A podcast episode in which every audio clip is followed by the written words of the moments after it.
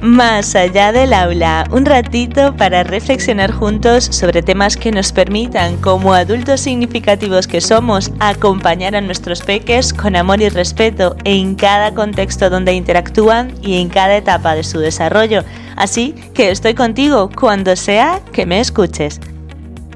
culpa versus responsabilidad. En el episodio Ese tope reflexionaba acerca de los topes que establecemos cuando interactuamos con otros adultos significativos y por supuesto con los peques, destacando la importancia de recordar que si ese tope no va cargado de rabias, gritos, insultos, ironías, porque las palabras también duelen, nuestras interacciones serán mucho más amables y por supuesto más respetuosas. Así que al hilo de todo esto, creo que también es importante ser conscientes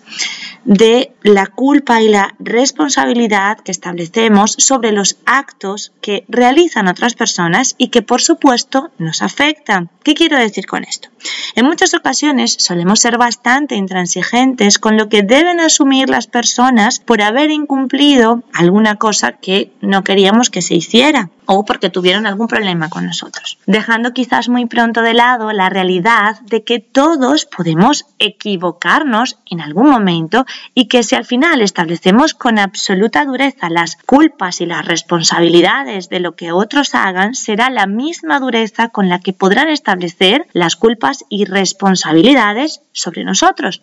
Evidentemente hablo de interacciones en las que a lo mejor si otra persona nos ofende, si otra persona deja de llamarnos o si otra persona no queda con nosotros como habitualmente lo hacía y empezamos a determinar que no es digna de nuestro perdón o de explicar sus razones, pues la vida generalmente nos pondrá en situaciones en las que otros harán lo mismo con nosotros. Y esto, por supuesto, eh, parece que aplica en el terreno adulto, pero en realidad también aplica en los peques. La dureza con la que nosotros establezcamos sus culpas y sus responsabilidades será la dureza con la que ellos también apliquen hacia nosotros eh, esas culpas y responsabilidades cuando en algún momento fallemos, cuando en algún momento eh, les prometamos alguna cosa para hacer con ellos y no podamos cumplirla por la razones que sean, pues ellos también serán súper duros e intransigentes con nosotros, ¿vale? Así que creo que más allá de establecer unas culpas y responsabilidades inamovibles, resulta más significativo ir desarrollando tanto en nosotros como en los peques con los que interactuamos ese sentido de responsabilidad y conciencia colectiva ¿verdad? De cada acción que realizamos, porque de esta forma comprenderán que, por ejemplo, pegarle a un compañero no es algo agradable y no nos gustaría que nos lo hicieran a nosotros, no va más allá, es decir, que la, que la acción trascienda ese, el acto de, al catalogarlo bueno o malo, dándoles así herramientas lingüísticas, emocionales, que les permitan comprender cómo funcionan también las otras personas para que desarrollen esa empatía y esa compasión más allá de no lo hago, determinada situación, determinada acción no la hago para evitar que me castiguen, para evitar que me griten, para evitar que los compañeros me peguen es darles ese sentido de, saber estar. Esto me parece que, los, que os lo he mencionado en algún episodio anterior, de los castigos y las amenazas y generalizar todo en bien y mal, al final no les permite desarrollar a los peques un concepto de eh, la forma de actuar, la forma de estar, el, saber estar en las situaciones, porque todo va etiquetado en un bien y un mal que ellos de momento no han establecido a qué nos referimos con ese bien y con ese mal. Por eso hay que hablar muchísimo con ellos, especificarles y hacerles comprender que eh, más, que más que buscar culpables y responsables cuando hay una, discusión, una pelea, eh, cuando se pegan, cuando algo no sale como ellos quieren, lo que hay que buscar es por qué nos hemos enfadado, por qué la otra persona no ha comprendido o no, o no vio que a mí no me estaba gustando la situación, que yo no quería dejarle el juguete, que ir verbalizando y dándoles eh, herramientas. Esa es la forma real de llegar a la conclusión de que, bueno, pues eh, soy responsable de las cosas que hago y eh, también quitándole eh, la carga de la culpa sin más porque es malo. No, no es malo, es simplemente que la otra persona, sentir realmente a la otra persona que no se ha encontrado a gusto con mi actitud partiendo desde ellos mismos. Cuando les decimos que a ellos tampoco les gustaría a lo mejor esa situación, eh, les estamos abriendo la, puerta y, la ventana y todo para que sean capaces con la práctica, con el ensayo y el error del que ya hemos hablado muchas veces, del proceso, con su proceso de darse cuenta, ¿vale? Que pues no es agradable, si a ellos no les gusta, pues tampoco se lo harán a los otros,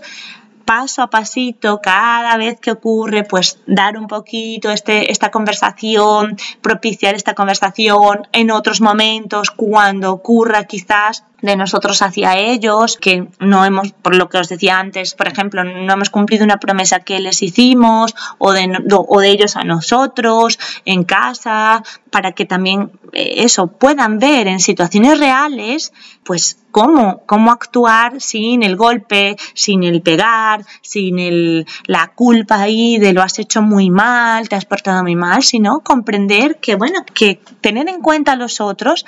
nos va a permitir disfrutar de, la interacción, puesto que las otras personas también nos van a tener en cuenta nosotros, nuestras sensaciones, nuestros sentimientos.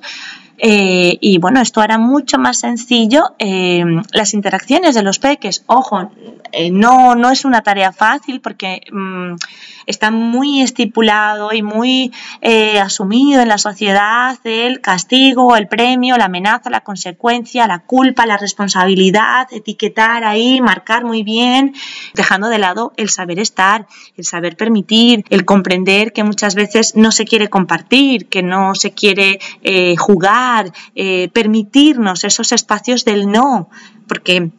eh, en la, si habéis estado alguna vez atentos a los juegos de los peques, lo que suele derivar en un golpe, en un grito, en un pegar a, otros compañeros o en las interacciones de ellos en los juegos, eh, lo que deriva todo eso es el momento en el que el otro peque no quiere hacer algo o el peque, o sea, uno de los peques no quiere hacer alguna cosa como jugar a las comiditas o que esa comidita sea lo que el otro dice, por ejemplo, eh, no es una, no es realmente una cosa eh, súper grave, ¿no? Pero claro, eh, ellos tienen que descubrir que, que, así como el otro ha pedido que eso sea una comida, pues él también lo puede pedir. E incluso se puede eh, no siempre se tiene que querer jugar, es una cosa que también deben aprender y por eso es importante no marcar esas, esas situaciones eh, donde ha surgido una, un golpe, una pelea, bueno, un mordisco que también ocurre mucho en los pequeños, eh, que no puede surgir por eso, porque han querido decir que no y, si les marcamos con que ha sido mal, porque le pegó, porque a lo mejor el niño ya lleva varias veces, yo que he visto muchos juegos de peques en el parque y tal y con los que eh, acompaño en, los comedores, ellos eh, a veces dicen no quiero jugar e igualmente el otro va insistiendo, insistiendo, insistiendo y les dice sí, claro que sí, que tienes que jugar, porque está muy establecido, insisto, sí que tienes que jugar, eh, tienes que compartir conmigo, tienes que integrarte con los compañeros, tienes que estar con nosotros, eh, no puedes alejarte, no puedes estar solo, eh, tienes que jugar con todos, tienes que compartir tus juguetes. Entonces, claro, está tan establecido eso que a veces los niños ya no saben ni qué excusa más dar o qué explicación más dar y van, pegan, muerden, gritan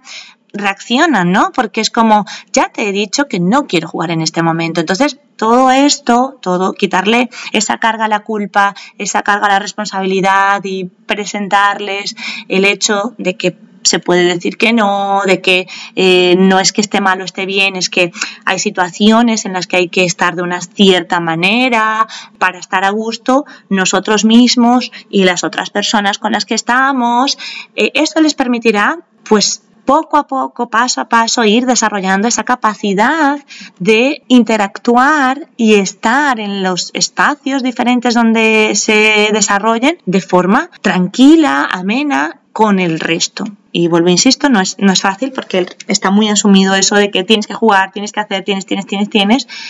pero bueno, em, podemos acompañarles en este, en este caminar tan conductista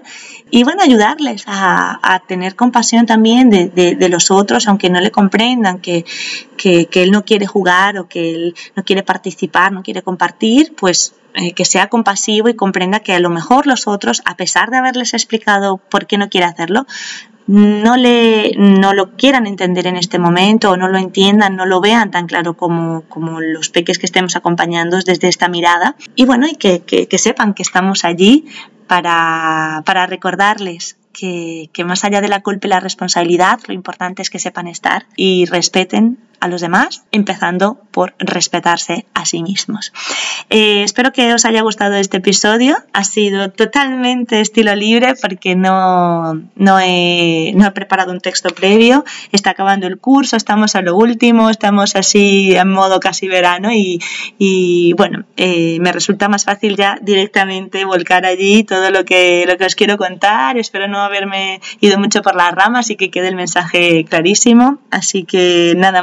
y nada menos. Nos escuchamos en el próximo episodio que se titula Nos gustaría. Si te gustó este episodio y crees que puede aportar a otros, compártelo. Nos escuchamos cada miércoles y viernes para reflexionar juntos aquí, más allá del aula. Recuerda que puedes contactar conmigo a través de Instagram arroba entre saberes y sabores o en la web entresaberesysabores.com.